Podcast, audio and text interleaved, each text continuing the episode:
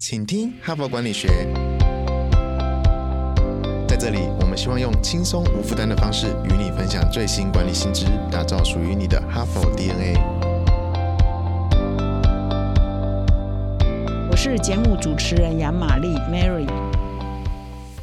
大家好，欢迎来到今天的 Podcast 哈。那今天已经是礼拜三了嘛哈，那所以你昨天前天如果有听我们的节目的话，应该就知道了。我们本周呢的单元呢是如何打造企业的品牌。那么昨天跟前天分享的是企业的品牌核心呢有九个哈元素哈九宫格哈，我觉得非常好，大家可以再回溯去听。如果你刚好错过的话，那今天呢我要分享的另外一篇文章呢，这个标题叫“擦亮你的品牌”，后面。呢接的一个下联呢，就是吸引最佳人才哈，就是啊，现在呢企业的品牌呢。本身呢，也是一个雇主的品牌，就是你是不是一个好雇主？上班族很很适合去你那边工作，因为你会啊给我很多的机会也好，或者是是一个名声很好的公司也好。所以现在呃人才呢是很稀缺的，在台湾呢有大缺工潮，在美国呢有大离职潮哈。那全世界很多地方呢都同时出现了人才短缺的问题哈。所以现在经营企业呢，企业主其实啊吸引人才呢，如何找到最好的人才，让让他们可以留下来。好好的贡献呢，奉献呢，事实上也是所有的雇主最大的烦恼之一啦。如果不是唯一，也是绝对是排名前几项哈。所以呢，如何擦亮你的企业品牌，让这个品牌本身呢，就可以。呃，吸引很多的人才愿意投入哈，愿意来加入这家公司，绝对是现在企业呃很大的挑战之一哈。那我今天要分享的这一篇文章的作者呢，也是全球雇主品牌的顾问公司啊，行销公司的执行长兼创办人。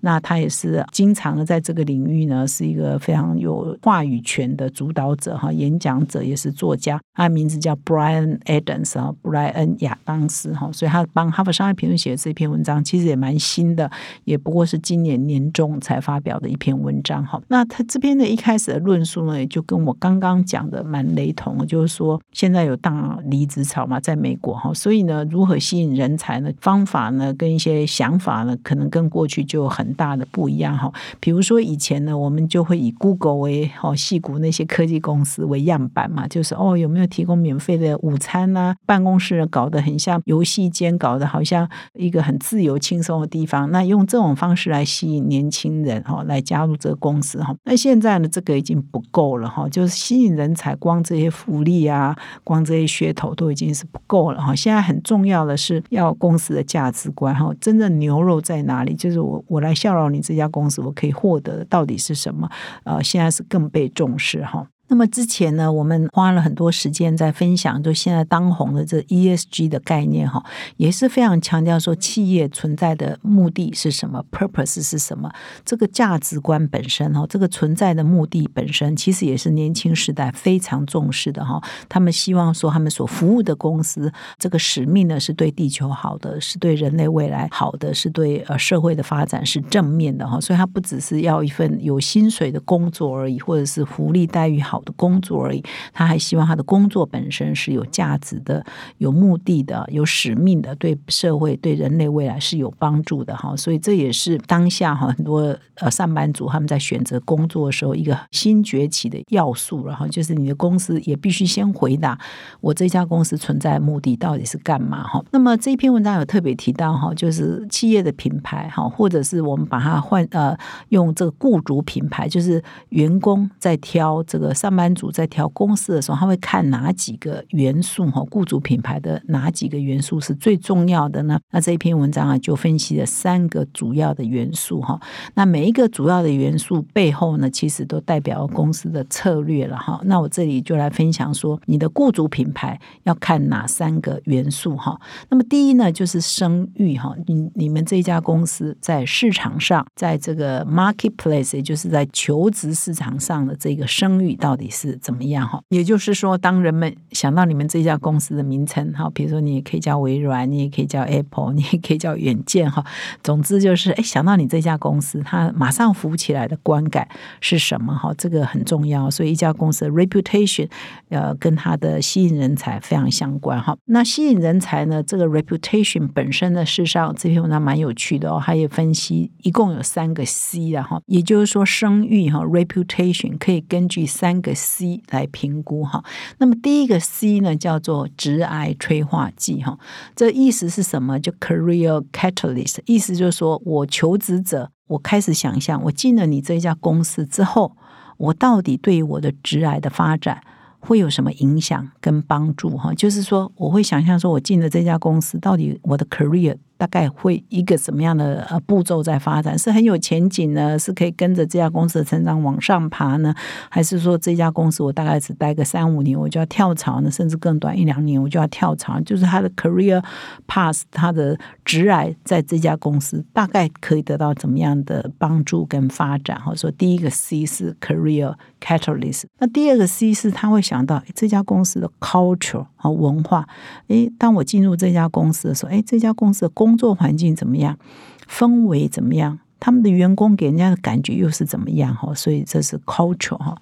那么第三个就是 C 呢，叫做 citizenship 哈，公民义务哈，就是公民感哈，就是说这事实上跟 ESG 或 CSR 都相关了，就是他对整个社会哈，他在社区里头，他在这个社会里头，他在这个国家里头给人家的形象是怎样？是一个好的企业公民吗？是一个善尽很多责任的企业公民吗？还是说他其实常常违规啊，或者是说啊只重视赚钱呢？他没有善尽他的社会责任呢？哈，这是呃。呃，citizenship 哈，就他他的公民责任感哈，所以呢，就是说 reputation 是由这三个 C 来组成的哈，所以你现在必须要去考虑说，哎，那我们公司在这三个 C 到底是做的怎么样？是不是？呃，上班族来我们这家公司之后，他的职业的发展就会很顺哈，是很有机会逐步往上爬。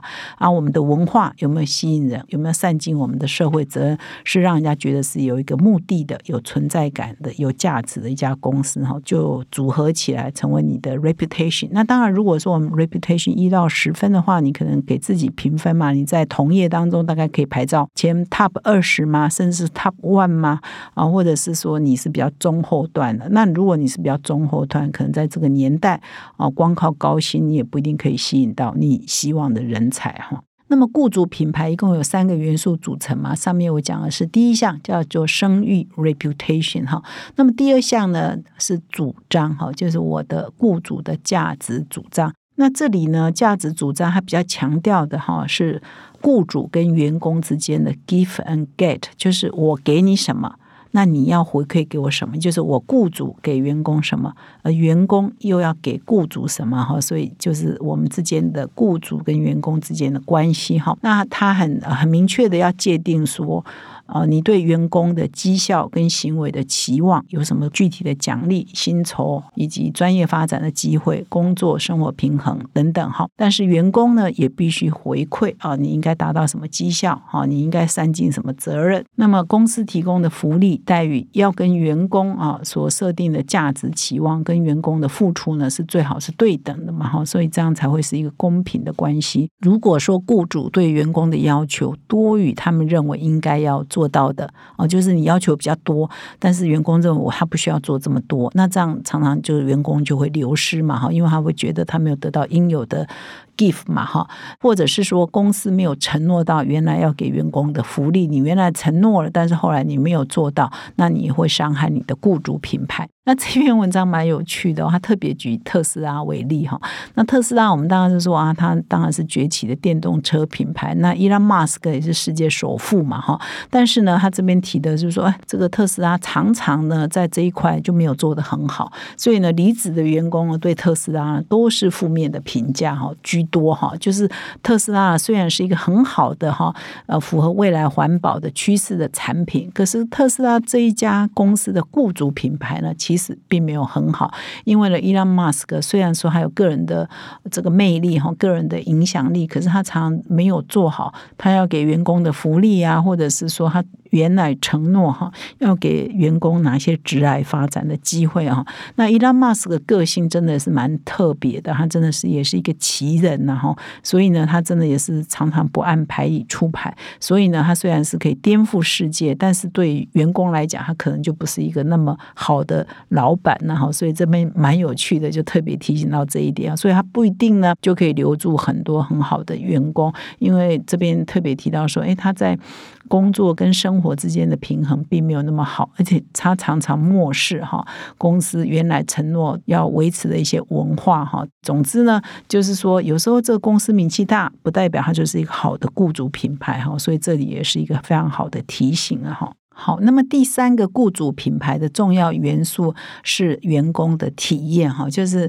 第一项、第二项啊，很多都是承诺嘛哈，或者是你要去检视你是不是具备了这些条件，比如说你有没有善尽你的企业公民啊，你有没有把这个你的价值主张跟你的员工的需求、员工的期望之间做 match 啊等等。但是员工的体验呢，还是最关键的。其实上述有提到伊朗马斯克特斯拉员工的体验，可能很多都是不佳的嘛哈，所以他就会口碑。行销嘛哈，就是很多员工可能在网络上啊，在社群媒体上给你是负面评价，那你这个体验就是不好的，那这样你就比较没有办法变成一个好的雇主品牌，以至于可以吸引到好的员工嘛哈。所以这篇文章特别强调，就是说，如果你的员工的体验哈，就是很多的员工可以出来帮你做正面的见证哦，体验是佳的哈。那么即使是你这工作内容可能稍微无趣一点，稍微这个 boring 一点呢，可能很多顶尖的人才也还是。会愿意留在你这家公司服务，但如果说你的员工体验不佳，即便是你这家公司好像赫赫有名，比如上面讲啊特斯拉，